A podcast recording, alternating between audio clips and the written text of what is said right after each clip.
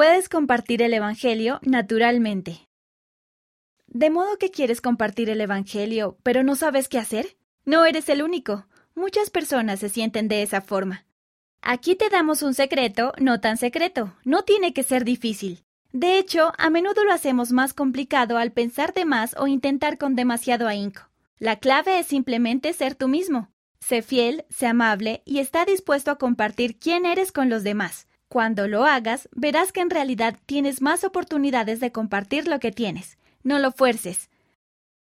Como dice el elder Dieter F. Uchtdorf del Quórum de los Doce Apóstoles, busquen la oportunidad de sacar a la luz sus creencias en formas normales y naturales con las personas.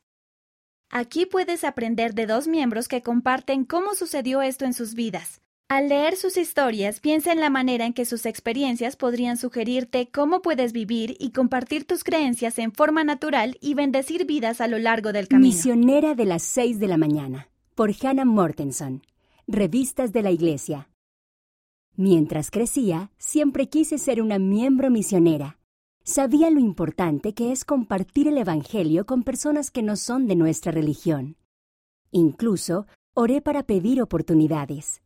Sin embargo, ninguna de las personas que conocía que no eran miembros de la Iglesia de Jesucristo de los Santos de los últimos días estaba interesada.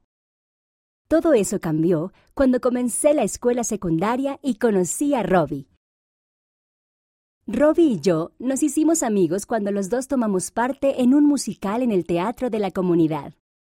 Después de que terminó, nos mantuvimos en contacto y de vez en cuando pasábamos tiempo juntos. Una noche nos estábamos mandando mensajes, pero yo tenía que dejar de hacerlo para poder irme a dormir, debido a que a la mañana siguiente tenía seminario matutino. Gracias por charlar conmigo, pero mañana tengo que levantarme temprano. Envié el mensaje. ¿Qué tan temprano? preguntó Robbie. Cinco y media de la mañana, respondí. No estaba segura de si debía explicar por qué, pero sentí un pequeño empujón del espíritu para contarle. Tengo clase de seminario matutino a las seis de la mañana, le dije. Es una clase en mi capilla, antes de ir a la escuela, donde estudiamos las escrituras y aprendemos sobre Dios. Siempre me siento muy bien después de la clase. Entonces sentí otro pequeño empujón. ¿Deberías venir alguna vez? le dije. Robbie se entusiasmó cuando le expliqué lo que era seminario. Eso suena genial. Podría ir allí en bicicleta. Tal vez vaya mañana. Al principio pensé que Robbie estaba bromeando, pero a la mañana siguiente, cuando mi papá y yo entramos con el auto en el estacionamiento justo antes de las seis, allí estaba Robbie esperando afuera de la capilla con su bicicleta. Me quedé atónita. Aquel día, como estábamos estudiando el Antiguo Testamento, en nuestra clase aprendimos sobre los templos. Robbie estuvo fascinado durante toda la lección. Le encantaron todas las imágenes y le gustó aprender de todos los alumnos sobre la forma en que los templos nos unen a Dios y a nuestras familias. El maestro y otros alumnos dieron la bienvenida a Robbie, incluso sin que se les hubiera advertido que él iba a asistir. Robbie siguió yendo durante el resto del año escolar también asistió a un par de actividades de los jóvenes y se hizo amigo de otros jóvenes de mi barrio y estaca. Al final del año escolar, Robbie fue con nosotros a la charla fogonera de fin de año de seminario. El siguiente verano, mi familia se mudó a otro barrio, pero cuando la escuela empezó nuevamente, Robbie continuó asistiendo a seminario y toda la clase le dio la bienvenida nuevamente.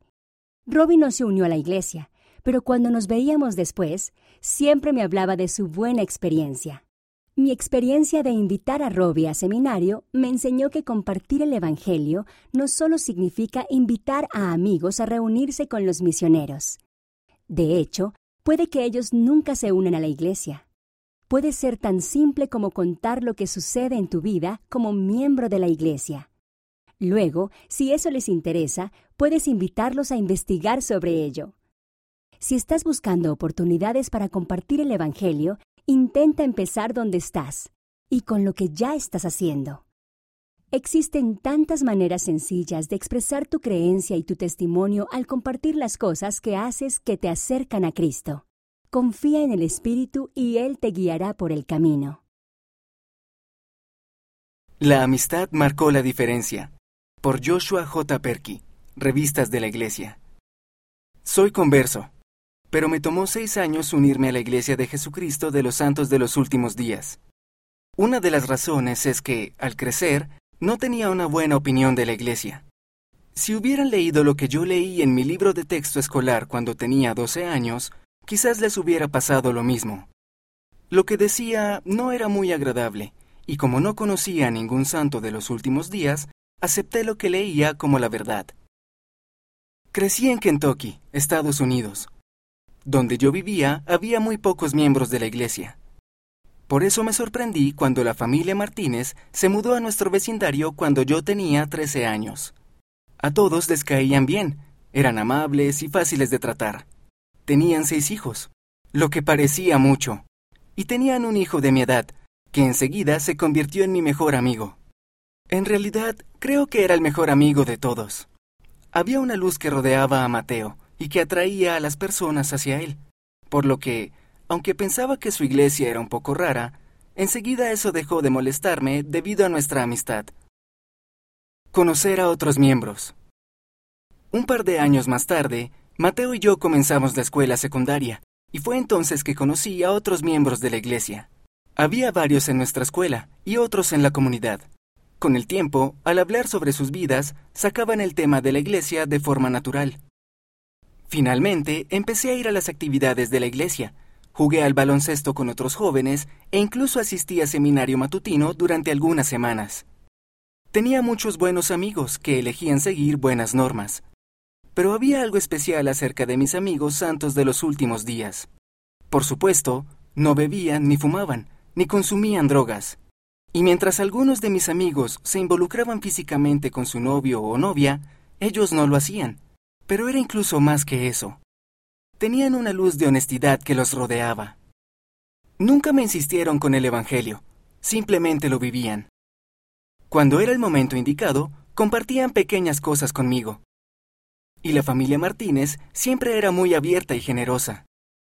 En todo momento me sentí bienvenido en su casa y su cocina también estaba siempre abierta. Seguía dudando. Sin embargo, estaba bastante arraigado en mi religión y todavía pensaba que algunas de las cosas en las que Mateo creía eran raras. Además, yo tenía un carácter fuerte. Aunque mayormente vivía las normas de la Iglesia, no quería que nadie me dijera qué normas debía tener. Al mismo tiempo, me sentía perdido espiritualmente. Creo que eso puede suceder cuando te sientes atraído hacia la luz y la bondad del Evangelio, pero intentas alejarlo. Aunque creía en Dios, me resultaba difícil aceptar que Dios pudiera, o quisiera, participar activamente en mi vida. Sin embargo, me atraía la luz del Evangelio que veía en otras personas. Probablemente es por eso por lo que decidí unirme a mis amigos e ir a una institución educativa de la iglesia cuando tenía 18 años. Asistimos a la Universidad Brigham Young en Provo, Utah, Estados Unidos, donde conocí a incluso más miembros de la iglesia. Gente buena, gente amable, llena de luz, igual que allá en casa, y, aún así, no me uní a la iglesia. Lo que finalmente marcó la diferencia.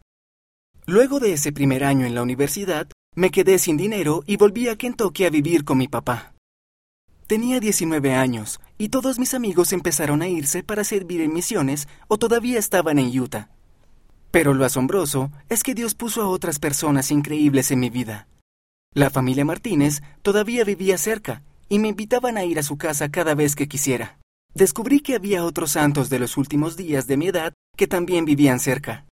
Todos ellos estuvieron a mi lado mientras luchaba con mis creencias. Nadie me insistió, nadie me presionó solo eran buenos conmigo. Finalmente, luego de seis largos años, empecé a estudiar con los misioneros. Fueron necesarios bastantes cuestionamientos profundos, pero con la bondad y el aliento de mis amigos, finalmente estuve listo para abrir mi corazón, estudiar y orar acerca del libro de Mormón, reconocer el Espíritu y aceptar el bautismo. De todas las cosas que me ayudaron en el trayecto, probablemente la más importante fue el apoyo paciente y amable de los demás.